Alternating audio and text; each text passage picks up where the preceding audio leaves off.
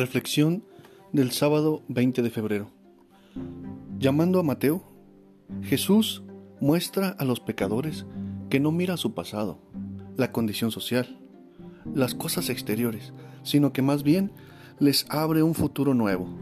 Una vez escuché un dicho muy bonito que dice, no hay santo sin pasado y no hay pecador sin futuro. Esto es lo que hace Jesús. No hay santo sin pasado ni pecador sin futuro. Basta responder a la invitación con el corazón humilde y sincero. La iglesia no es una comunidad de perfectos, sino de discípulos en camino, que siguen al Señor porque se reconocen pecadores y necesitados de su perdón. La vida cristiana entonces es escuela de humildad que nos abre a la gracia. Hoy escucharás en el Evangelio de Lucas que Jesús ve a un publicano llamado Leví, es decir, Mateo, sentado en su despacho de recaudador de impuestos. Y Jesús le dice, sígueme.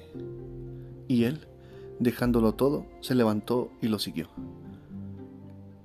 Leví, Mateo, ofreció en su casa un gran banquete en honor de Jesús, y estaban a la mesa con ellos un gran número de publicanos y otras personas.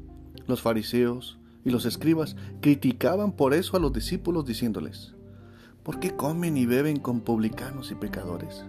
Jesús les respondió, no son los sanos los que necesitan al médico, sino los enfermos. No he venido a llamar a los justos, sino a los pecadores para que se conviertan. Soy Javier García, que tengas un buen día.